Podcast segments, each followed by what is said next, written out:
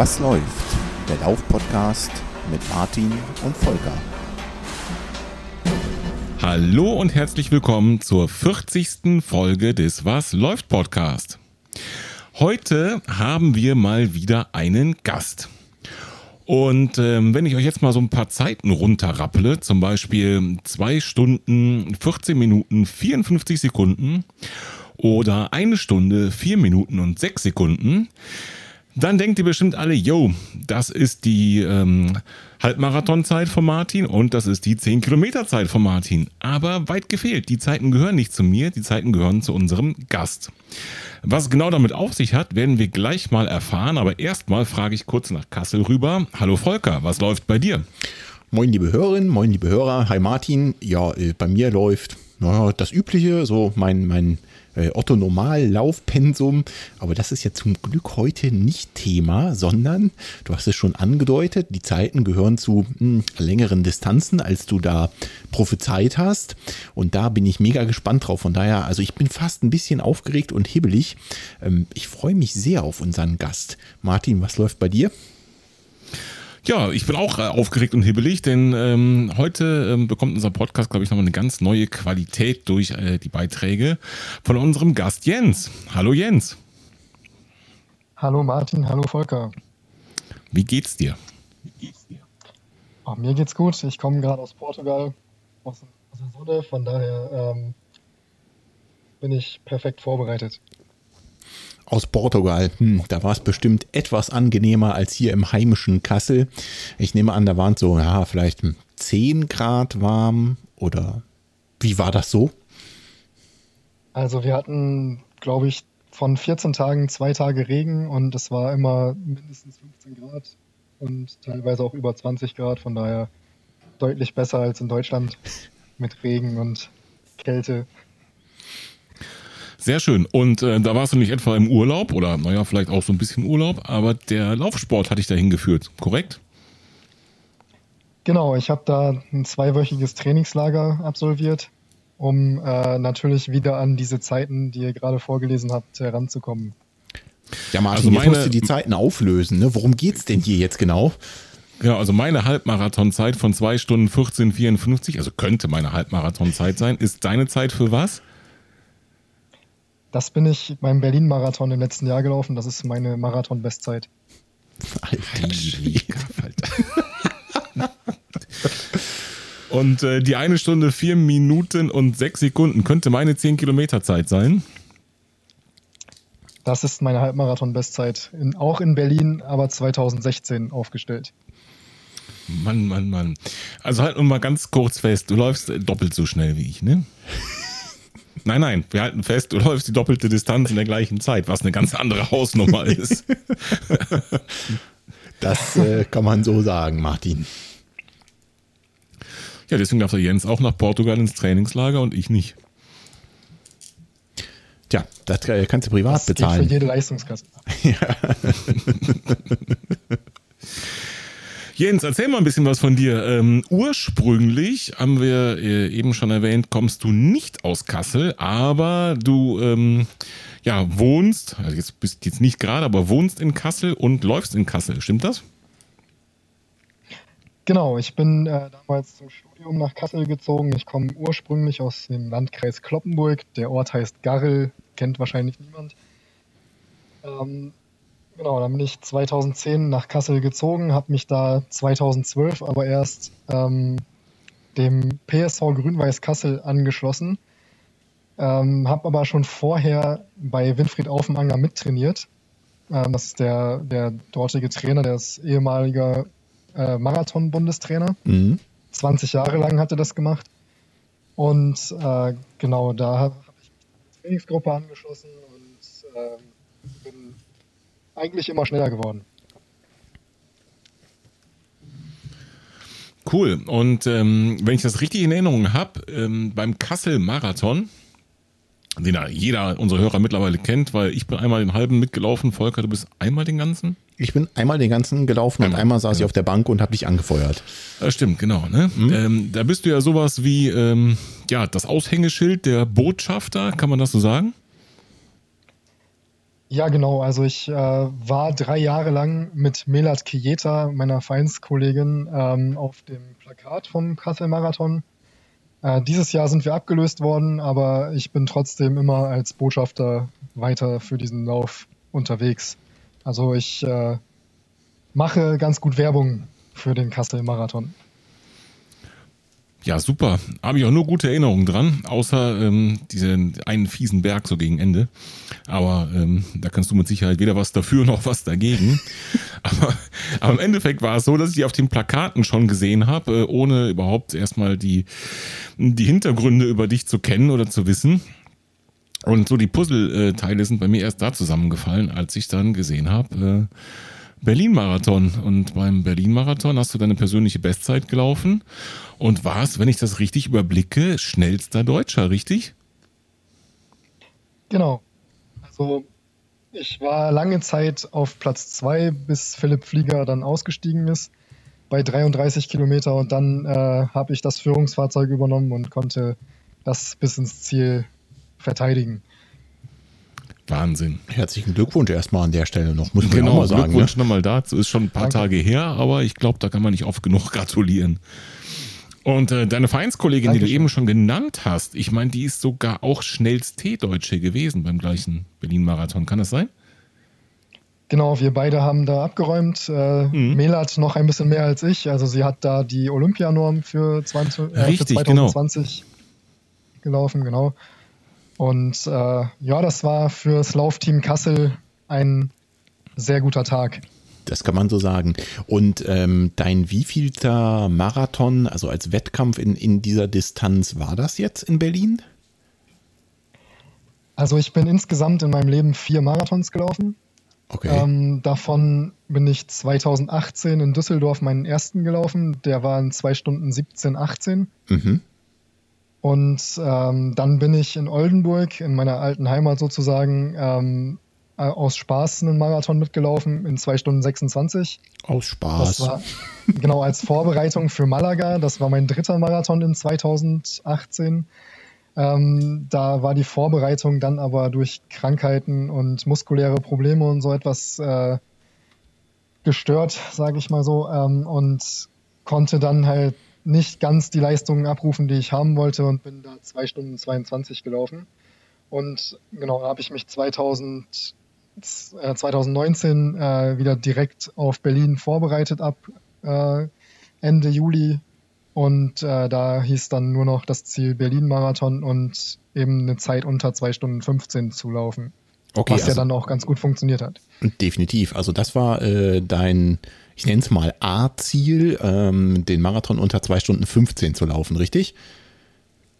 Genau, wir haben im Training ähm, immer auf 2 Stunden 15 äh, alles ausgelegt. Also die ganzen ähm, Trainingswerte, die mein Trainer dann äh, mir sozusagen vorgegeben hat, war auf diese Zielzeit im Prinzip ausgegeben. Und deswegen kann ich mehr als zufrieden sein, dass ich sogar noch sechs Sekunden drunter geblieben bin.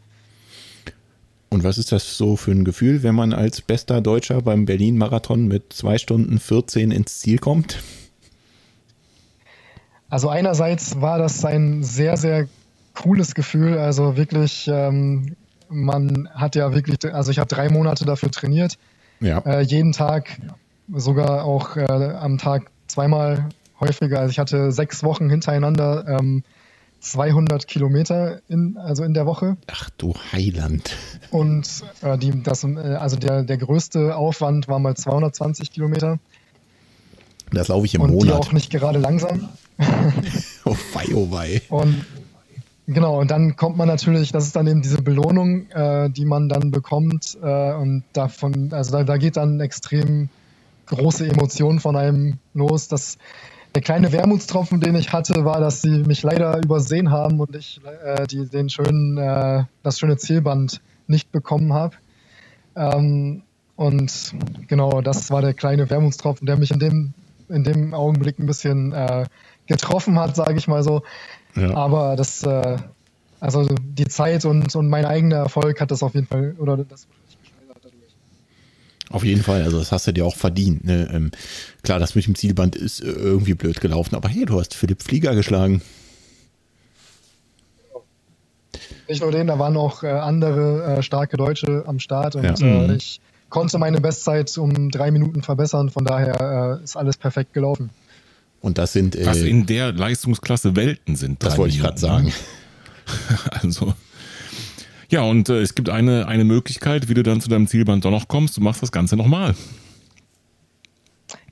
Das äh, wird so sein, ja. Aber die Frage Sind ist, ob ich es nochmal schaffe, entlockt. Oh, ich würde auf dich setzen, auf jeden Fall.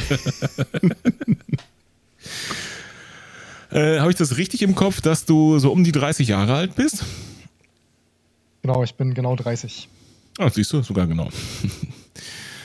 ähm, du hast gesagt, ähm, ja, Marathons, äh, kommst du ursprünglich irgendwie aus der Leichtathletik oder wie kommt es, dass du vier Marathons, nur in Anführungszeichen, vier Marathons gelaufen bist? Gelaufen bist?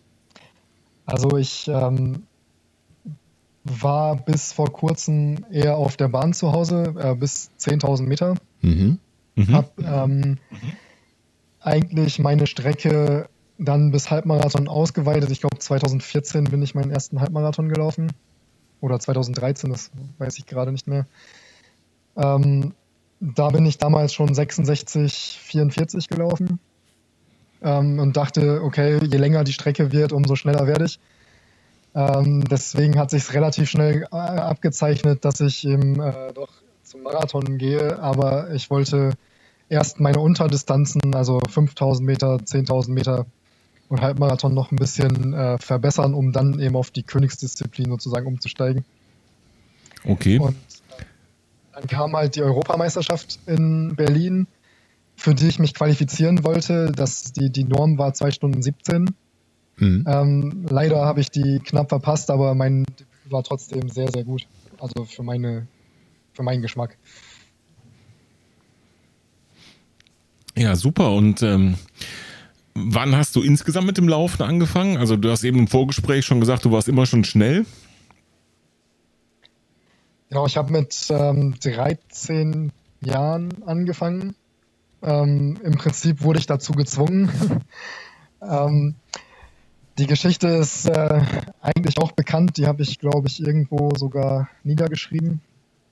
Ähm, aber ich kann sie kurz erzählen. Unbedingt. Meine Lehrerin damals an der Schule ähm, hat Schüler gesucht, die bei einem Schülerlauf in Kloppenburg teilnehmen, der über 2,5 Kilometer äh, stattfindet. Ja. Mhm. Und genau da äh, wurde ich und ein paar andere äh, wurden dazu ausgewählt. Und ja, dann haben wir daran teilgenommen, ohne wirklich dafür zu trainieren. Und ähm, ja, ich bin Vierter geworden. Und vor mir waren nur Schüler und Athleten, die schon äh, in einem Verein trainiert haben und die äh, schon länger dabei waren, sage ich mal so. Okay. Dann wurde ich von der lokalen, ähm, von dem lokalen Verein angesprochen, ob ich nicht mal zum Training kommen möchte. Und das habe ich dann gemacht. Und äh, da ich immer schon ganz gerne gelaufen bin, ähm, bin ich dann noch dabei geblieben. Und dann habe ich auch meinen eigenen Trainer da gehabt und äh, genau bis 2010 und dann bin ich nach Kassel gewechselt zu Okay, das heißt, ähm, du hast im Teenageralter gestartet und bist dann wirklich so kontinuierlich dabei gewesen. Ich meine, da kommen ja zwischendurch so Phasen. Ich spreche jetzt mal aus meiner eigenen Erfahrung, weil ich dir nichts andichten will, wo man Oh vielleicht. ja, lass uns darüber reden. Nein, nein, nein, bitte nicht. Wo man vielleicht weniger Interesse an dem einen oder anderen Hobby hat. Aber du bist da so, so ganz eisern dran geblieben oder war dir da schon klar, äh, okay, ich habe hier irgendwie ein Talent für und es lohnt da dran zu bleiben? Also ich, ich war relativ erfolgreich, sage ich mal so, was mich dann eben ähm, dabei gehalten hat. Äh, ich habe aber in der ganzen Zeit eigentlich nie was vermisst. Also ich war auf Partys, ich habe genug Alkohol getrunken. ähm, Ja, auf sowas ungefähr wollte ich hinaus, alle- ja. Genau, ich habe alles eigentlich mitgemacht und ich habe im Prinzip auf nichts verzichtet und bin trotzdem halt gerne äh, weitergelaufen und habe ähm, eben das alles in Maßen gemacht. Und äh, deswegen kann ich sagen, dass ich wirklich nichts vermisst habe und äh, auch jetzt trinke ich ganz gerne nochmal das ein oder andere Bier. Von daher, äh, das, wenn man das in Maßen macht, dann äh, ist es auf jeden Fall alles auch mit Leistungssport ver äh, zu verbinden. Okay, und du sagst 2010 bist du nach Kassel gekommen. Das sind jetzt genau zehn Jahre her. Das heißt, einfach zu rechnen, du warst 20. Ähm, hast du ab da dann ähm, quasi auch angefangen auf, ich sag mal, größeren Wettkämpfen ähm, mitzuspielen? Also Halbmarathon, 10 Kilometerläufe. Also ich meine auch so be bekanntere Veranstaltungen. Ich denke hier an Hannover, an Düsseldorf, Berlin etc. und natürlich auch Kassel. Oder war das vorher für dich schon immer ein Thema, dass du äh, dort auch auf größeren Veranstaltungen gelaufen bist für deinen Verein? Also ich äh, war wie gesagt eher auf der Bahn zu Hause. Ähm, von daher waren die größten Veranstaltungen meistens ähm, die deutschen Meisterschaften, Jugendmeisterschaften, mhm. Dann äh, 2012 war ich, glaube ich, das erste Mal bei den Erwachsenen äh, dabei. Ähm, die Norm bei 5000 Meter ist da ja 14,25 gewesen. Ja. Ähm, die musste man dann auch erstmal laufen. Von daher, äh, ja, und so Straßenläufe, ähm, ja, habe ich ein bis zwei, vielleicht drei im, äh, im Jahr gemacht, aber so richtig große auch noch nicht. Ähm, damit bin ich im Prinzip erst 2012 angefangen. Da bin ich dann in Paderborn öfter mal beim Osterlauf gelaufen oder in Freiburg beim Halbmarathon, äh, dann Hannover Halbmarathon, mhm. da bin ich deutscher Vizemeister geworden. Ähm, genau.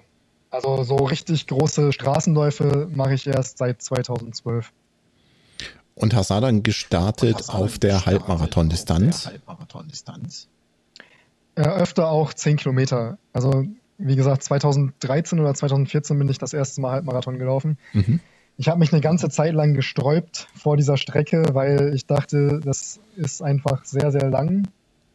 Und ähm, wenn sich genauso anfühlt wie 10 Kilometer, dann ist es auch sehr, sehr hart. Aber letztendlich mit dem richtigen Training ist es alles machbar. Hm, da muss ich direkt mal einhaken. Fühlt sich das für dich genauso hart an wie ein 10-Kilometer-Lauf? Der Halbmarathon auf jeden Fall, ja. Also der wird meiner Meinung nach auch genauso gelaufen wie ein 10-Kilometer-Lauf. Okay, das heißt, du läufst da wirklich okay, auch da wirklich so auch ziemlich an der Kotzgrenze, wenn du so einen Halbmarathon läufst, um es mal salopp zu formulieren. Ja, also ähm, ich sag mal so, man läuft schon an seinem Limit die ganze Zeit. Dass man äh, weiß, man kommt durch, aber das, dieses Limitgefühl, dass man eben nicht mehr viel schneller laufen kann, aber eben das durchhält, sozusagen. Okay. Und ähm, wann hast du so deinen ersten größeren Erfolg gehabt auf der Halbmarathon-Distanz? Also ähm, war das dann in, in Hannover der Lauf oder wo hast du das erstmal gemerkt, okay, äh, weiß ich nicht, jetzt, jetzt äh, schaut die Öffentlichkeit auch ein bisschen mehr auf mich und ähm, hier könnte man vielleicht auf den längeren Distanzen doch auch noch mehr reißen. Ja, also wie gesagt, also ich bin 2014 eingestiegen mit einer 66, 44. Ähm, für mich persönlich war das ein Riesenerfolg, weil ich mir bis dahin nicht vorstellen konnte, dass ich äh, diese Geschwindigkeit laufen kann. Mhm. Ähm, genau, dann bin ich äh, häufiger Halbmarathons gelaufen. Dann habe ich versucht, in Remmich in Luxemburg äh, mich für die Europameisterschaft im Halbmarathon 2016 zu qualifizieren. Der Lauf war 2015 im Herbst. Okay. Nur ähm, da ist mir dann ein kleiner Anfängerfehler passiert, da mir irgendjemand vorher gesagt hat, dass die da äh, die Kilometer rückwärts zählen, also dass dann äh, der erste Kilometer bei 21 sozusagen ist ja. und das dann runtergezählt ja. wird, ähm, habe ich auf die Uhr geguckt und dachte, okay, 2,36 ist jetzt ein bisschen schnell für den ersten Kilometer. Dann habe ich die Kenianer ziehen lassen.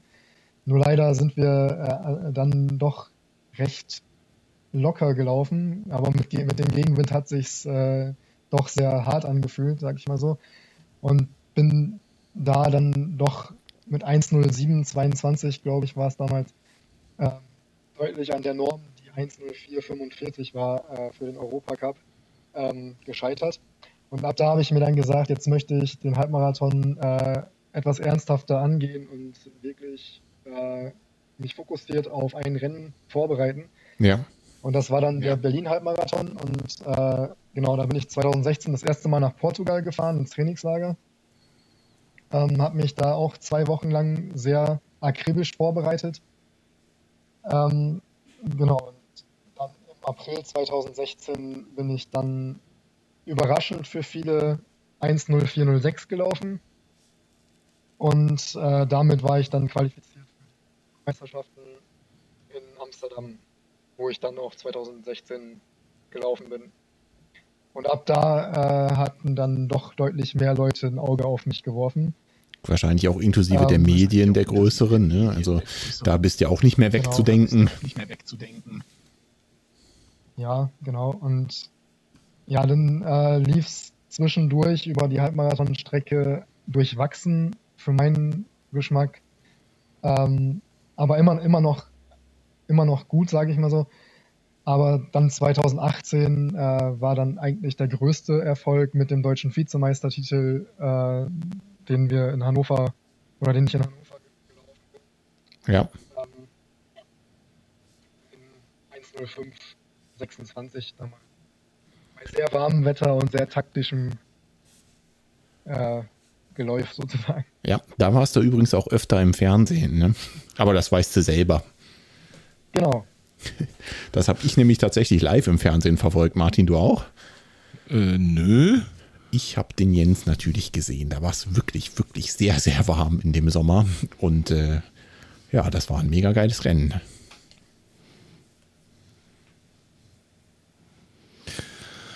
So, und ähm, Berlin-Marathon letztes Jahr war eine Marke und du hast eben schon so kurz angedeutet, das könnte nach Wiederholung aussehen auf der Marathondistanz, früher oder später zumindest. Würdest du sagen, ähm, Marathon und Halbmarathon schließt sich da so ein bisschen aus? Oder besteht jetzt auch noch die Möglichkeit, im Halbmarathon an deinen Zeiten, an deinen Bestzeiten zu feilen? Oder ist das dann äh, der Fokus jetzt 100% auf Marathon? Wie kann ich mir das vorstellen? Naja, mein, äh, mein jetziges Ziel ist so ein bisschen zweigleisig. Also ich äh, laufe dieses Jahr wieder in äh, Berlin den Halbmarathon, sofern er nicht abgesagt wird wegen Corona. Mhm. Ähm, möchte da auch nochmal versuchen, weil dieses Jahr durch das olympische Jahr ist natürlich äh, wieder ein Halbmarathon bei den Europameisterschaften, die am 30. August stattfinden in Paris. Ähm, da würde ich gerne teilnehmen. Ähm, dafür muss ich dieses Jahr aber deutlich schneller laufen. Ähm, seit Barcelona ist die Norm jetzt bei 63,30 ungefähr. Ui. Ähm, da sehr viele Deutsche doch einen sehr großen Schritt nach vorne gemacht haben. Und äh, genau, das äh, ist sozusagen mein Ziel. Darauf habe ich in, in äh, Portugal auch wieder hingearbeitet. Und im Nachgang dazu laufe ich dann in Hannover den Marathon und äh, versuche da nochmal dann deutscher Meister zu werden. Äh, also beim Marathon ist ja eigentlich die Vorbereitung der eigentliche Marathon. Das, äh, der Marathon selbst ist ja die Zugabe. Und äh, man hofft immer, dass dann alles perfekt läuft, aber der, die, das wirkliche Rennen ist ja eigentlich schon die Vorbereitung selbst. Und zur Frage, also das schließt sich an sich nicht aus. Ähm, was ich aber bei mir festgestellt habe, ist, dass wenn ich vorher einen Halbmarathon All-Out laufe, das heißt so schnell ich kann, äh, dann ähm, brauche ich doch eine Zeit lang, um äh, vernünftig zu regenerieren und wenn das dann äh, so wie vorgegeben von einigen Laufexperten drei Wochen vorher stattfindet, dann äh, habe ich manchmal das Gefühl, dass es dann doch ein bisschen zu nah, für, also für mich persönlich, an dem Rennen dran ist. Das hat äh, zum Beispiel letztes Jahr vor Berlin ganz gut funktioniert. Da war ich sechs Wochen vor dem Berliner Marathon äh, auch in Berlin bei dem äh, Sportcheck Halbmarathon. Mhm in Steglitz dabei und äh, da bin ich aber wirklich nur mit Handbremse gelaufen und dann in äh, 66,09 ins Ziel gekommen. Das war ungefähr in der Zeitspanne, äh, die ich mir vorstellen konnte, auch beim Berlin-Marathon, beim Halbmarathon durchzulaufen. Also von 66,0 bis 68,0. Nur wie das jetzt halt funktioniert, ist halt äh, für mich eine Europameisterschaft, ähm, sage ich mal, eher in Frage kommt als zum Beispiel Olympischen Spiele, wofür ich mich auch noch mhm. qualifizieren könnte. Wobei aber da die Norm 2 Stunden 11.30 ist und äh, das doch sehr weit weg scheint, ähm, ist halt diese Europameisterschaft in, in Paris einfach attraktiver im Moment. Okay, verstehe. Du hast eben schon Trainingslager und Training mal so kurz angesprochen. Ähm, wie kann ich mir das vorstellen, wenn man eben, du hast gesagt, der Marathon ist ja sozusagen nur noch die, die du, du erntest die Früchte deiner Arbeit beim eigentlichen Lauf und der eigentliche Marathon findet vorher statt im Training. Ähm, wie kann ich mir das vorstellen? Wie spezifisch wird da trainiert auf eine gewisse Zeit? Du hast gesagt, für Berlin habt ihr angestrebt unter zwei Stunden 15, wenn ich das richtig verstanden habe. Äh, da bist du sechs Sekunden drunter gekommen, was, ähm, ja, ich vermute einfach mal so, ähm, ja, als gut getroffen gilt. Ähm, aber wie spezifisch ist die, dein Training in Bezug auf wirklich so einen so einen Wettkampf und die Vorgabezeit, ähm, die ja scheinbar dann minutengenau geplant wird, oder? Ja gut, also wie genau man das planen kann, das ist mal dahingestellt. Ähm, es hat in Berlin einfach alles zusammengepasst. Ähm, von daher war es ganz gut, aber wir haben ähm, wirklich bei Tempo-Dauerläufen, bei ähm, Intervalltraining, bei allen möglichen anderen äh, Trainingseinheiten immer darauf geachtet, eben dann eine bestimmte Geschwindigkeit zu laufen. Ähm,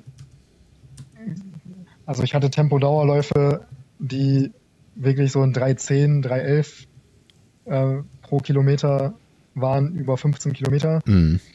Und ähm, ja, da konnte man dann halt schon äh, schnell sehen, in welche Richtung das gehen kann. Und genau, also das Training ist im Prinzip so aufgebaut. Wir haben, also wir fangen drei Monate vorher an. Äh, natürlich erstmal mit, äh, ja, wobei, wobei das nicht nur diese drei Monate sind, natürlich ist das ein äh, mhm. ganzes Jahr im Prinzip. Mhm.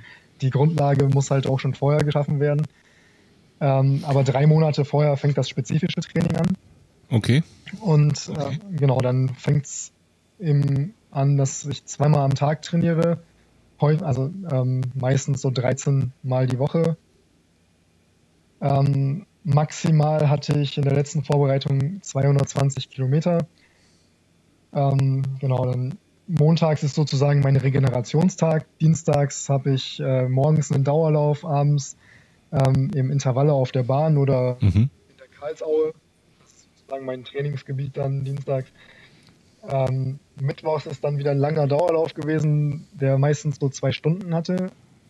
Ähm, und nachmittags nochmal zehn Kilometer regenerativ. Ähm, donnerstags das ähnlich wie dienstags und freitags hatte ich dann wieder zwei normale Dauerläufe und samstags einen Tempodauerlauf und sonntags den langen Lauf, der maximal zwei Stunden 45 betrug. 2 Stunden okay. 45, wie weit läufst du da im langen Dauerlauf? Also man äh, hört ja und liest ja immer mal wieder von den Profis, dass die ähm, bis an die Marathondistanz ranlaufen oder sogar über Distanz auch im Training laufen. Wie ist das bei dir? Wie viele Kilometer hast du dann abgespult?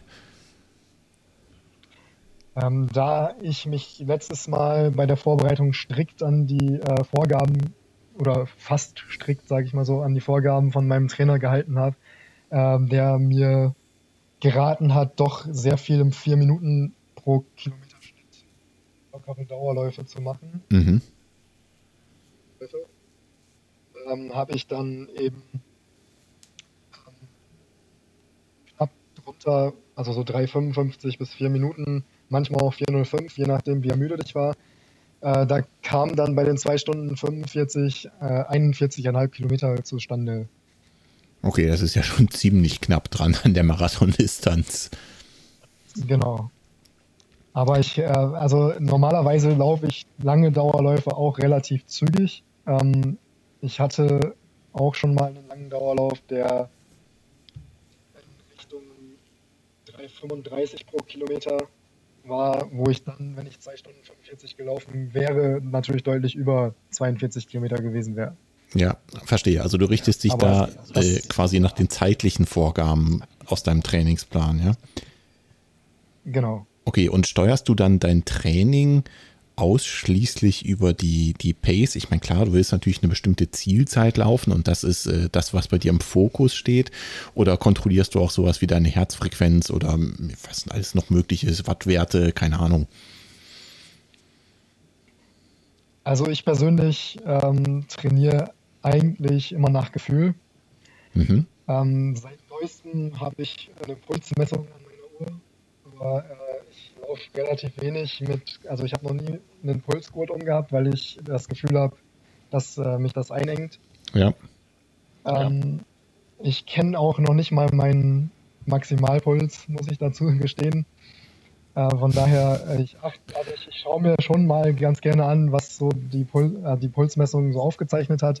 Aber ähm, was ich genau daraus lesen soll, äh, weiß ich persönlich leider nicht. Ja, von Watt. Und, und dein Trainer weiß es auch nicht? Trainer weiß es auch nicht? Der wüsste es wahrscheinlich, aber der sagt auch immer, äh, dass wir mehr nach dem Gefühl laufen sollen, weil letztendlich ist es ja auch in Kassel so, dass es doch das ein oder andere Mal berghoch geht. Mhm. Und er, er hat schon immer gesagt, äh, ja gut, dann läuft man berghoch, dann ist äh, der Tag mal gut, mal schlecht und dann mhm. sind die Pulswerte eh nicht korrekt, sag ich mal so. Ähm, und äh, ich laufe mittlerweile lange, dass ich, oder so lange, dass ich mich ganz gut einschätzen kann, äh, ob ich zu schnell oder zu lang. Natürlich kann man das alles professioneller machen und ähm, nur bisher bin ich ja. immer ganz gut damit gefahren. Ja. Der Erfolg ähm, gibt dir recht, oder? Gibt dir recht, oder? Genau. Und ja, also wie gesagt, ich versuche halt immer ähm, bei Dauerläufen so locker zu bleiben, dass ich äh, angestrengt bin, aber eben auch noch schneller laufen könnte. Okay, und wenn es dann um ähm, ja, Tempoeinheiten oder Intervalle geht, dann geht es dann nach Pace wirklich, oder? Genau, also da gibt es auch keine richtigen Vorgaben, außer zum Beispiel, dass ähm, wir, wir, haben mal 12 mal 1000 gemacht, wo dann die Vorgabe war, dass die auf jeden Fall unter drei Minuten sein sollen pro Kilometer. Ähm, das hat den Hintergrund, dass man sich natürlich ähm, an schnelle Wiederholungszeiten sozusagen gewöhnt, um eben diese langsamen, also oder scheinbar langsameren lockerer zu laufen. Mhm. Ähm, mhm. Da bin ich die 12 mal 1000 in, glaube ich, in 2,54 im Schnitt, also ja, gelaufen und hatte zwischendurch 90 Sekunden Pause. Von daher, da ist die Anstrengung sehr hoch. Aber dann fühlt sich eben so ein Schnitt von 3,12, 3,11 eben doch deutlich angenehmer an, wenn man das durchhält. Okay, das ist, glaube ich, bei, egal welche Leistungsklasse man so läuft, das ist, glaube ich, immer so der, äh, der Dreh beim Intervalltraining, ne, um sich da zu verbessern. Also ähm, nicht in dem Augenblick, wo man es denn macht, sondern dann hinterher, wenn man dann äh, ein gewohntes Tempo einfach ähm, ja, mit weniger Anstrengung gefühlt laufen kann, oder? Genau. So, jetzt habe ich eine Schlüsselfrage für dich, Jens. Was kein Läufer gerne hören möchte. Ich bin gespannt. Machst du Stabi? Krafttraining? äh, ja, nein. das sagt also, ja schon alles. Auf, mein, auf, meinem Trainingsplan steht drauf, dass ich alle zwei Tage eigentlich Stabis machen soll. Ähm, ja, ich bin. Das ist sozusagen meine Achillesferse. Also ich mache das echt nicht gerne. Und äh, natürlich weiß ich, dass ich äh, das eigentlich machen muss und äh, hin und wieder mache ich das auch. Ich war ähm, jetzt auch relativ glücklich im Winter, dass ich äh, eine Kooperation mit einem Fitnessstudio bekommen habe, dass ich zumindest dahin gehen konnte, weil dann äh, hatte ich eine Gruppe sozusagen, auch wenn, wenn man, wenn jeder für sich selbst trainiert, aber äh, da wird man beobachtet, da, ähm, ja, da, da macht man halt einfach. Und äh, wenn ich das zu Hause vorm Fernseher machen sollte oder, oder einfach so, würde ich das eher äh, skippen. Also echt nicht meine Lieblingseinheit. Okay, du solltest, wie, wie oft? Jeden zweiten Tag. Jeden zweiten Tag, wow. Und äh, ich mache es ungefähr alle zwei Wochen einmal. Das habe ich nicht gefragt. ja. Ja, krass, aber, Aber jeden bin- zweiten Tag, das ist schon. das- Ich habe dich unterbrochen. Ja, ich wollte nur sagen, ich bin, ich bin da ehrlich. Also ähm, natürlich wei- weiß ich, dass es gesünder wäre, äh, das zu machen, einfach um stabiler zu laufen, um laufökonomischer zu laufen, um ähm, natürlich dadurch auch schneller zu werden. Aber ja, es ist einfach. Das ist äh, wirklich, also das ist das, was ich wirklich nicht gerne tue, aber ich habe gehört, das geht nicht nur mir so, das geht ganz vielen Läufern so. Ja, man sagt so, das zieht sich, glaube ich, quer durch. Ne? Vom Profi bis zum, zum Laufanfänger, das macht, glaube ich, keiner wirklich gerne.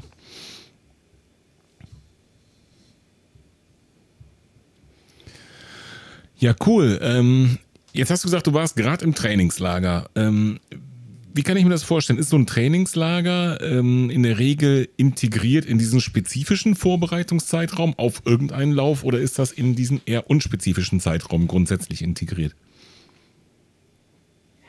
Also ich habe dieses Jahr zum ersten Mal überhaupt zwei Trainingslager mittlerweile schon gemacht. Ich war ab dem 1.1. bis zum 11.1. in Portugal an derselben Stelle wie jetzt.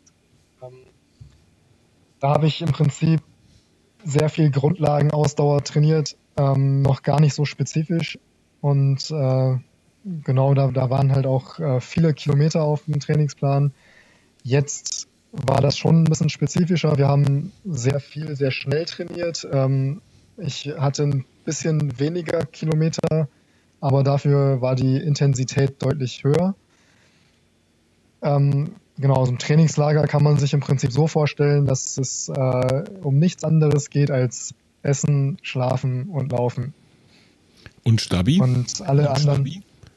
Stabi sollte eigentlich auch dabei sein. Äh, ich habe es genau ein einziges Mal geschafft im Trainingslager. Ja, konsequent, Jens. Du sagst Essen, Trinken, Schlafen, Laufen. Ähm, das heißt, äh, in so einem Trainingslager, also ich habe immer gedacht, dann sind dann auch, äh, ich weiß nicht, Ärzte, Physiotherapeuten dabei, die dir irgendwie helfen, deine Muskeln wieder auf Trab zu bringen, deine geschundenen. Wenn ich so höre, du läufst in Peakwochen bis 220 Kilometer, kann ich mir überhaupt nicht vorstellen. Ähm, sowas war da jetzt nicht irgendwie, dass dir noch jemand mal, äh, weiß ich nicht, Mobilisierungsübungen hätte zeigen können oder dir mal deine, deine völlig geplagten äh, Oberschenkelmuskeln ein bisschen massieren könnte. Sowas gab es nicht im Trainingslager? Also, wenn wir von Profiläufer sprechen in Deutschland, dann äh, ist das doch sehr weit weg von diesem eigentlichen, von dieser eigentlichen Definition, weil letztendlich war ich äh, von meinem Verein alleine da. Okay. Ähm, Okay. Ich hatte aus Potsdam äh, einen Trainingskollegen, mit dem ich hin und wieder trainiert habe. Ähm, einen Physiotherapeuten habe ich nicht extra mitgenommen. Ich, hab, ich bin auch nicht im, im Nationalkader oder so. Ähm, selbst da ist dann die Förderung recht beschränkt, sage ich mal so, Mhm. wenn man nicht im Olympiakader ist. Ähm, genau, deswegen muss ich das alles selbst finanzieren und äh, das ist als Profi in Deutschland sehr schwer. Ähm, ich habe einen guten Sponsoren oder ja, einen guten Sponsor, der ähm, mich sehr, sehr gut unterstützt und der mir auch einiges dafür äh, ermöglicht und ähm, genau nur ähm, kann ich eigentlich im Trainingslager nur zu einem Physio gehen, wenn wirklich der Bedarf da ist und ähm, ja, also das hätte im Prinzip pro Behandlung 50 Euro gekostet, was an sich nicht viel Geld ist, aber wenn man dann, äh, sagen wir mal, alle zwei Tage 50 Euro ausgibt, dann äh, ist das ja schon Klar. eine Menge und ähm, mir bezahlt im Prinzip niemand meine Kilometer in, in Portugal, von daher äh, muss man dann im Haushalten. Und ja, ähm, mein Trainer war beim ersten Trainingslager dabei. Mhm. Ähm, jetzt war es halt ähm, sozusagen immer, wir haben uns telefonisch immer abgestimmt. Ich habe ihm ähm, erzählt, wie ich trainiert habe den Tag vorher und äh, ob wir reagieren müssen oder ob ich den Trainingsplan weiter so durchziehen kann. Ähm, ich habe morgens um 10 einmal trainiert, abends und nachmittags um 16 Uhr einmal trainiert. Dazwischen habe ich äh, geschlafen oder auch an meinem Laptop gesessen und gearbeitet oder ich habe ähm, gelesen und genau, das ist sozusagen der Alltag dann im Trainingslager. Wir waren oft Kaffee trinken, aber ja, es ist im Prinzip wie Urlaub mit sehr viel Anstrengung. Also ich wollte gerade sagen, das klingt zumindest nach so einem ganz, ganz klein bisschen Erholung. Also ähm, ich sag mal, du hast wenigstens dann den Fokus nur auf dich und nicht vielleicht noch auf andere Einflüsse, ich weiß nicht, Job, Familie, was einen sonst noch so den ganzen Tag beschäftigen könnte. Also so ein ganz klein bisschen Entspannung ist da schon dabei, oder? Ja, natürlich. Also ähm, im Prinzip ist äh, also auch das Training in der Umgebung da ähm, direkt am Atlantik äh, mit Sonne, mit, teilweise Palmen und Pinien und der guten Crossbahn, die da ist und so. Also die ganzen Bedingungen da sind einfach äh, perfekt zum Laufen, auch mit den, mit dem, mit den Temperaturen und dem Klima.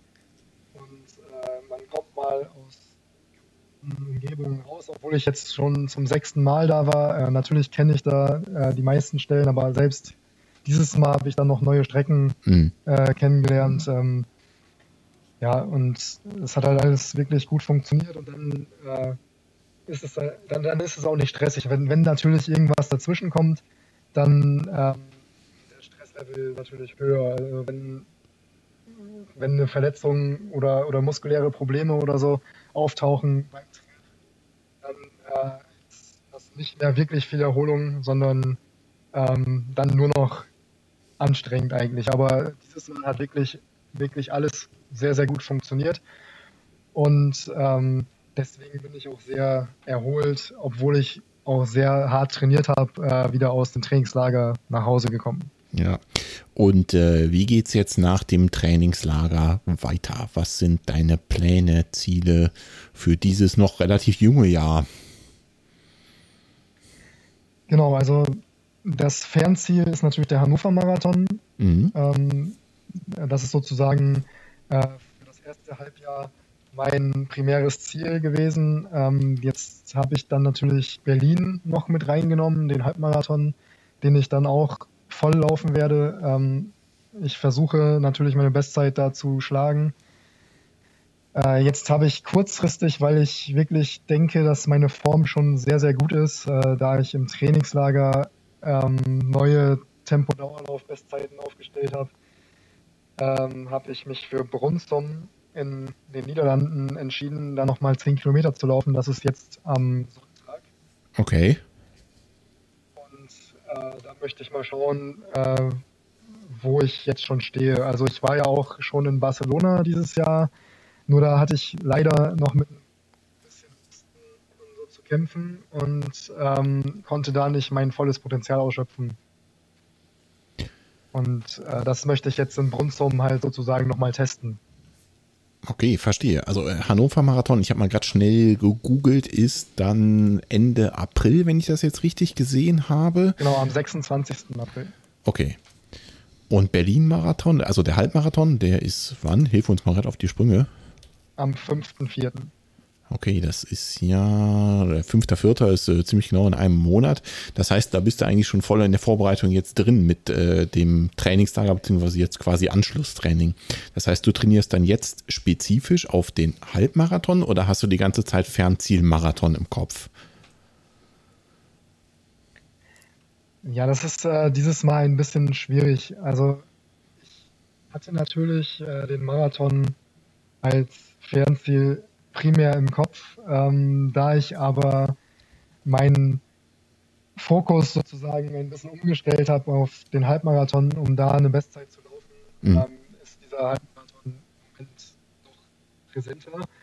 Ähm, da will ich wirklich alles aus mir rausholen und äh, im Fortgang dazu äh, möchte ich den Marathon laufen. Ähm, was das am Ende dann äh, heißt, ob ich schneller oder langsamer laufe, das kann ich jetzt noch nicht abschätzen. Aber ähm, da wir für den Halbmarathon sehr hohe Umfänge laufen, ähm, dürfte das eigentlich kein großes Problem sein, dann auch im Nachgang den Marathon zu laufen.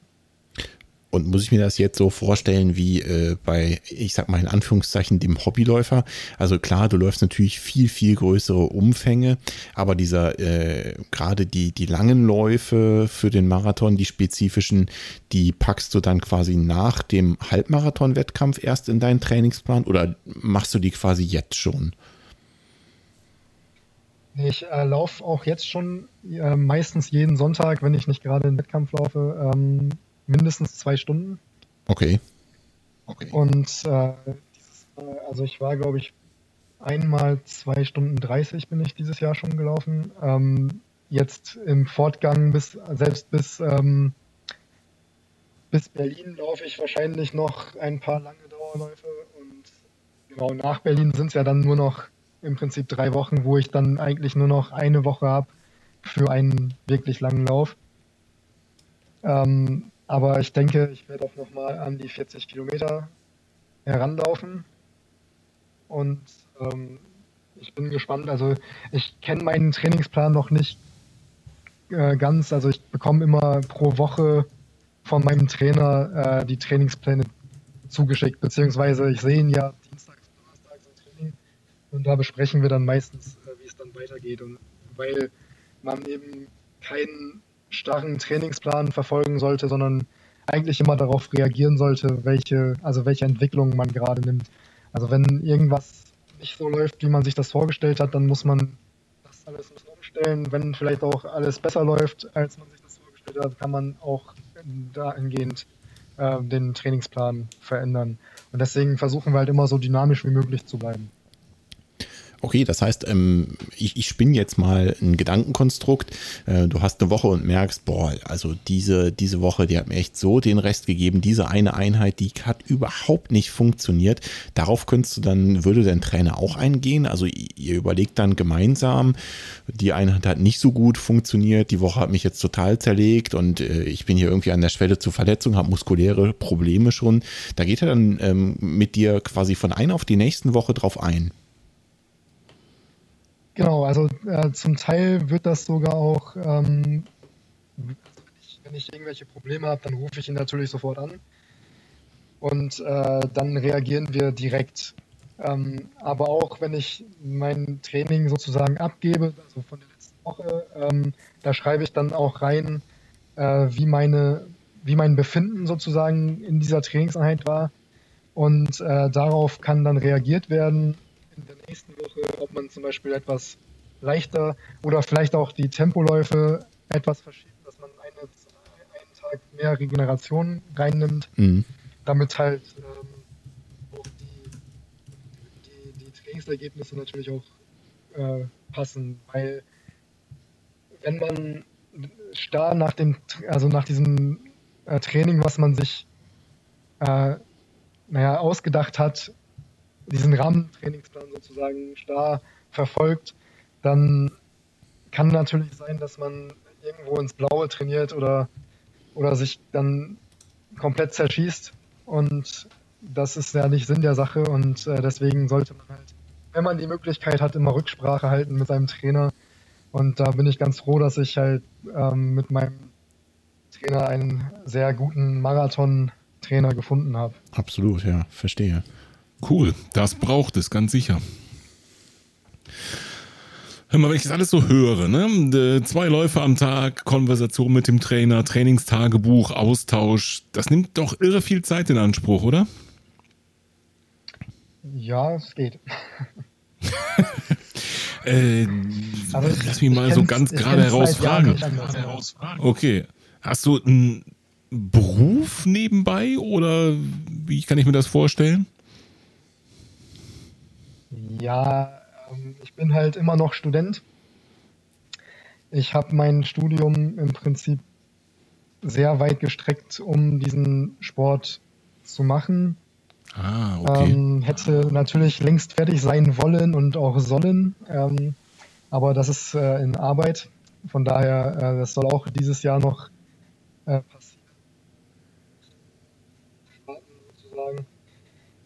Aber ähm, meine Philosophie in der ganzen Sache ist eigentlich, dass ich diesen Sport auf hohem Niveau nur in meinen 20ern bzw. Anfang 30ern machen kann.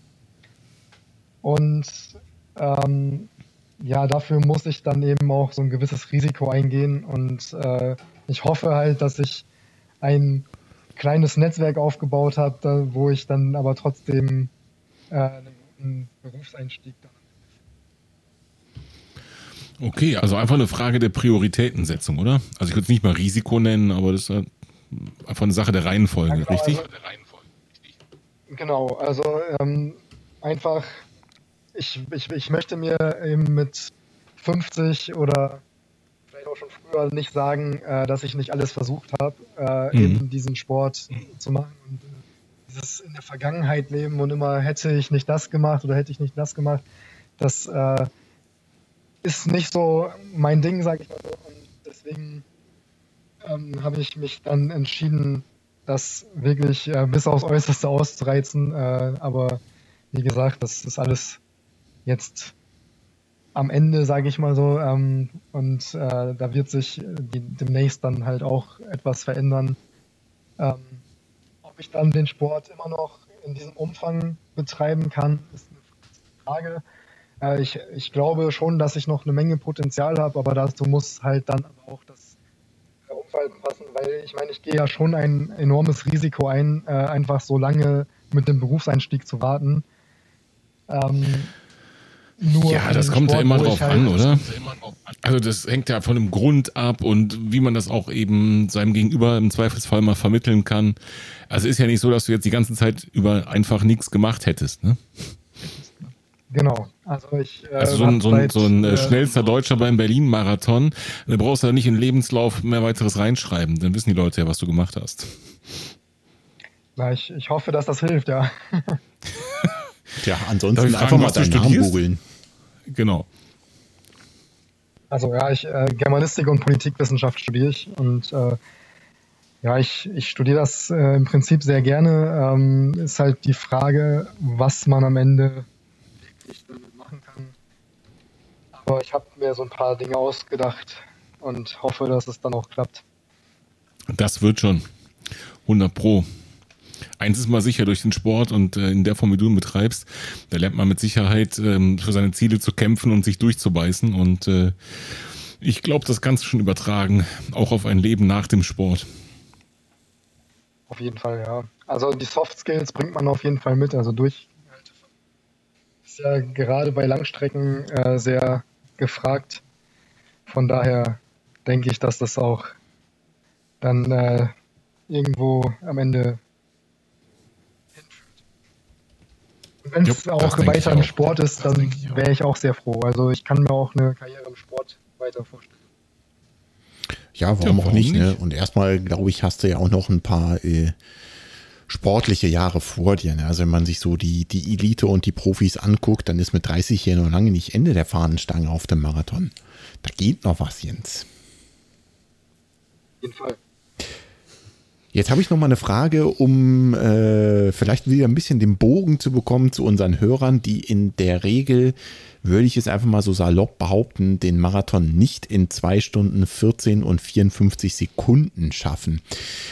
Was wäre aus deiner Meinung nach der, aus deiner Sicht nach der wichtigste Tipp für unsere Hörer, die mal einen Marathon laufen wollen? Also was, was, äh, was muss ich unbedingt beachten, wenn ich mich mal dieser Distanz stellen will? Man sollte fleißig trainieren. Also das heißt nicht, dass man jeden Tag äh, zweimal trainieren muss, sondern einfach, dass man äh, so seine Trainings Zeiten einhält. Also, und das kann man natürlich mit Beruf und auch mit, äh, mit Familie und allem, was drumherum äh, steht, alles irgendwie verbinden. Also, ähm, man muss ja nicht mal wahnsinnig lange trainieren. Mhm. Es kommt natürlich immer auf die Zielsetzung drauf an. Wenn man einen Marathon ins Ziel bringen möchte, ohne bestimmte Zielzeit, ähm, dann sollte man halt einfach konsistent trainieren. Äh, viele lange Dauerläufe machen, solange man Zeit hat. Ähm, Geduld haben auf jeden Fall. Ähm, ja, Also mehr Tipps kann, also ja, und, und also die langen Dauerläufe sollte man wirklich nicht ausfallen lassen. Alles andere, darüber kann man sprechen, denke ich. Okay, also ich fasse okay. mal zusammen. Beharrlich sein, am Trainingsplan dranbleiben, die langen Ausdauerläufe in jedem Fall durchziehen. Genau. Okay, also Martin, ne, jetzt weißt du, wie das geht. Mhm. Und da habe ich noch so eine kleine Detailfrage zu. Glaubst du, dass gerade bei den ganzen äh, Hobbyläufern ähm, der, der Fokus viel mehr auf die, dieses Wie trainiere ich, also auf äh, äh, wer hat den besseren Trainingsplan? Äh, ist das Intervall jetzt mit 1000 oder 2000 Meter besser? Ähm, trainiere ich jetzt mit zwei Schlägen Puls mehr oder weniger? Mit Wattmessung, mit ohne? Dass das viel zu sehr im Fokus steht und nicht einfach dieses, ähm, ja, wie soll man sagen, Meilen sammeln. Also wenn du sagst, einfach laufen und trainieren. Und dann klingt das ja so ein bisschen, äh, ja, Meilen sammeln ist wichtiger als die Art und Weise, wie ich die Meilen sammle, oder? Ja, also für meinen Geschmack äh, sind einige Hobbyläufer zu sehr darauf ähm, beschränkt, sich auf ähm, ja, wissenschaftliche Werte, sage ich mal so, äh, zu beschränken. Und äh, die denken dann zu viel darüber nach, wenn der Puls mal zu hoch ist, wenn, ähm, ich weiß nicht, äh, ja, zum Beispiel das Training dann zu schnell oder zu langsam oder also man muss im Prinzip so ein Gefühl dafür entwickeln. Ähm, ja, jetzt habe ich so ein bisschen den Faden verloren.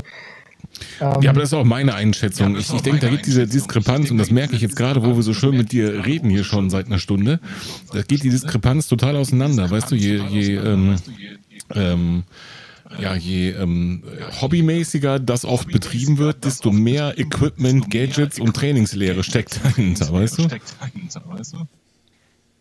Genau, also ich, ich will nicht sagen, dass es bei Profiläufern immer äh, nur nach Gefühl geht. Also ich bin da, glaube ich, doch sehr puristisch. Ähm, da gibt es andere, die doch äh, viel, viel professioneller unterwegs sind äh, mit äh, Laktatwertmessungen, mit vorher, äh, also mit, mit zwischendurch äh, diese ähm, Leistungsdiagnostiken und äh, so weiter. Ähm, das alles machen wir relativ selten. Also ich habe in, in, meinem ganzen, in meiner ganzen Karriere eine einzige Laktat-Diagnostik äh, gemacht. Ähm, ja, die hat zwar, also das war zwar interessant, mal zu wissen, wo meine Schwellen sind letztendlich konnte mein Trainer aber bisher immer ganz gut einschätzen, in welchen Geschwindigkeiten ich laufen muss, damit äh, ich halt den, also einen guten Schritt nach vorne machen kann. Ähm, natürlich ist es gut, solche Anhaltspunkte zu haben, besonders wenn man äh, anfängt und so auch. Äh, natürlich ist es auch gut, dann nach dem Puls zu laufen, dass man eben sich nicht jedes Mal äh, überanstrengt natürlich auch dazu, äh, in jedem Training schneller laufen zu wollen. Und äh, das ist sozusagen das äh, jeden Tag eine Bestzeit laufen. Äh, dann sucht mhm. man sich eine Strecke mhm. und versucht halt dann jeden Tag immer schneller zu laufen. Das führt am Anfang natürlich äh, zu Verbesserungen, aber irgendwann wird es dann aber auch nicht mehr äh, weitergehen und man ist im Prinzip nur noch in der Ermüdung und deswegen ist es schon ganz gut, wenn man einen Plan hat, aber man muss dabei immer auch ein bisschen die Lockerheit bewahren. Ähm, genau, die sich gar nicht so viele Gedanken darum machen, ob das jetzt funktioniert oder nicht, sondern es kommt vielmehr darauf an, dass man trainiert. Mhm. Und ich meine, also deine Ergebnisse und deine Historie sprechen ja quasi auch für die Art und Weise, äh, wie du trainierst. Ich glaube, das ist vielleicht auch so ein bisschen dem geschuldet, dass du einfach auf so eine lange Lauferfahrung und Historie zurückblicken kannst. Ne? Ich denke einfach, viele Hobbyläufer sind auch so am Anfang einfach unsicher. Ne? Laufe ich hier überhaupt irgendwie im richtigen Tempo, um später mal äh, ein Tempo X über eine Marathondistanz durchzuhalten? Ähm, ich glaube, das ist bei dir vielleicht einfach ein Vorteil dadurch, dass du so eine lange Erfahrung hast, dass du das so gut einschätzen kannst, dass du einfach ein Gefühl dafür hast, für deinen Körper und wie viel kann ich überhaupt ertragen über eine bestimmte Distanz. Ne? Ich glaube, das, das äh, macht da schon nochmal einen Unterschied. Und ähm, meiner Meinung nach ist es bei vielen Hobbyläufern einfach so ein, so ein Stück weit Sicherheit, die man sich versucht damit zu erkaufen. Ja, ich fand, Jens hat das super schön gesagt eben, ne? dass es viel wichtiger ist, überhaupt zu laufen, die Zeit mit Laufen zu verbringen, anstatt mit ähm, Trainingslehre, Plan, äh, Diskussion, Puls, äh, Analyse und sonst irgendwas. Ähm, ich glaube, die Zeit in den Laufschuhen, die, die äh, macht dich schneller und nicht die Zeit am PC oder im, am Buch. Am Buch. Ich liebe auch an den schnellsten Läufern der Welt die haben zwar am Anfang auch einen Plan, aber wenn man, also wenn man in Kenia ist, ich war zwar noch nie da, aber ich kenne auch einige äh, auch Erzählungen von anderen Athleten, ähm, wenn dann das Fahrtspiel da stattfindet, ja, dann gibt es halt einer das Tempo vor und alle hinterher. Also da, da ist dann die Trainingslehre relativ schnell über Bord geworfen, weil jeder ähm, von denen immer weit vorne sein möchte, mhm. äh, um halt dann am Ende auch einer der Besten zu werden. Und ähm, davon kann man sich, glaube ich, ganz gut inspirieren lassen, dass man eben auch äh, manchmal an seine Grenze oder vielleicht auch manchmal darüber hinausgehen muss, um eben auch besser zu werden. Ja, da kriegt das Fahrtspiel wirklich nochmal, äh, wird der, der Begriff nochmal richtig gefestigt, ne? In dem Moment, wo das wirklich so ein, so ein spielerisches Hin- und Herlau hintereinander herlaufen ist. Ja, kann ich schon verstehen. Aber äh, das Tempo muss man auch erstmal mithalten können, ne? Du schaffst das vielleicht, Martin und ich in diesem Leben wahrscheinlich nicht mehr. Ganz sicher nicht. Wobei ich da wahrscheinlich, also in Kenia würde ich wahrscheinlich auch nicht so lange mithalten. Also die laufen schon brutal schnell. Also das ist immer sehr beeindruckend.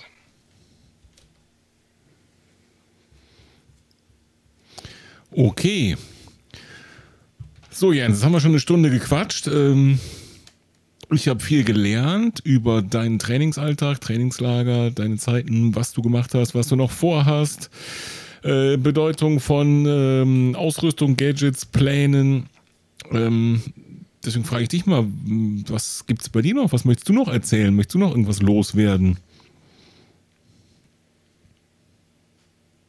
Ich habe sonst auch nichts mehr zu erzählen.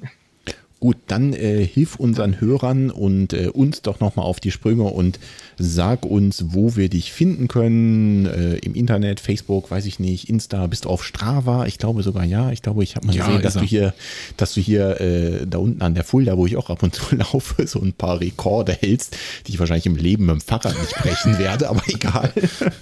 Also äh, sag uns doch nochmal, wo wir dich finden können, äh, wo wir was über dich lesen können und natürlich, wo wir dich das nächste Mal sehen können. Genau, also ich bin eigentlich auf fast allen Kanälen zu finden. Instagram, auf, also vorwiegend auf Instagram, dann auf ähm, Facebook habe ich auch eine Seite. Ähm, genau, da schreibe ich im Prinzip immer die neuesten Sachen.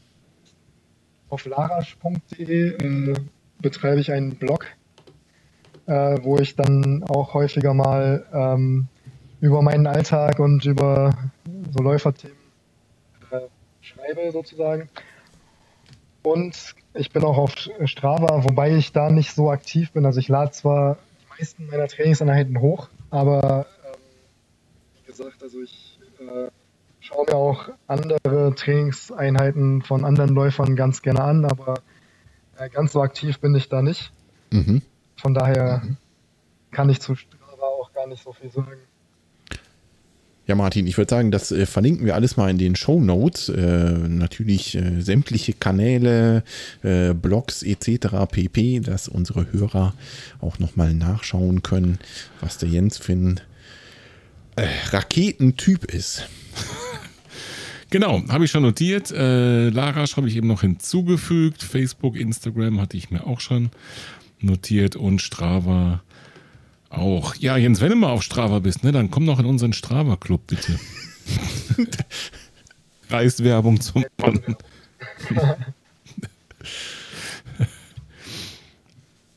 cool. Cool. Ich schaue es mir auf jeden Fall an. Gut. Okay, gut, prima. Dann würde ich sagen, Martin, äh, wenn du keine Fragen mehr sonst hast, machen wir so langsam mal einen Deckel auf die Folge. Jo, wegen mir. Dann machen wir das so. Dann, äh, lieber Jens, ganz herzlichen Dank, dass du die Zeit genommen hast, bei uns im Podcast vorbeizukommen und mal ein bisschen was über deinen Trainingsalltag zu erzählen, über deine nächsten Ziele. Bei denen wünsche ich natürlich viel Erfolg. Also allen voran jetzt zuerst den Berlin-Halbmarathon und dann natürlich den Hannover Marathon. Ich hoffe, das habe ich jetzt richtig auf die Kette gekriegt. Ähm, wünsche ich dir viel Erfolg und äh, dass du deine angepeilten Zielzeiten natürlich erreichst. Dafür bedanke ich mich und natürlich auch äh, Dankeschön für die Einladung und es hat sehr viel Spaß gemacht, mit euch über das Laufen zu sprechen. Sehr gerne. Vielen, vielen Dank, Jens. Gut, dann, liebe Hörerinnen und Hörer, macht's gut. Jens, nochmal vielen Dank. Ich wünsche dir noch einen schönen Abend. Martin, mach's gut. Tschüss, ihr zwei. Danke, tschüss. tschüss ihr zwei.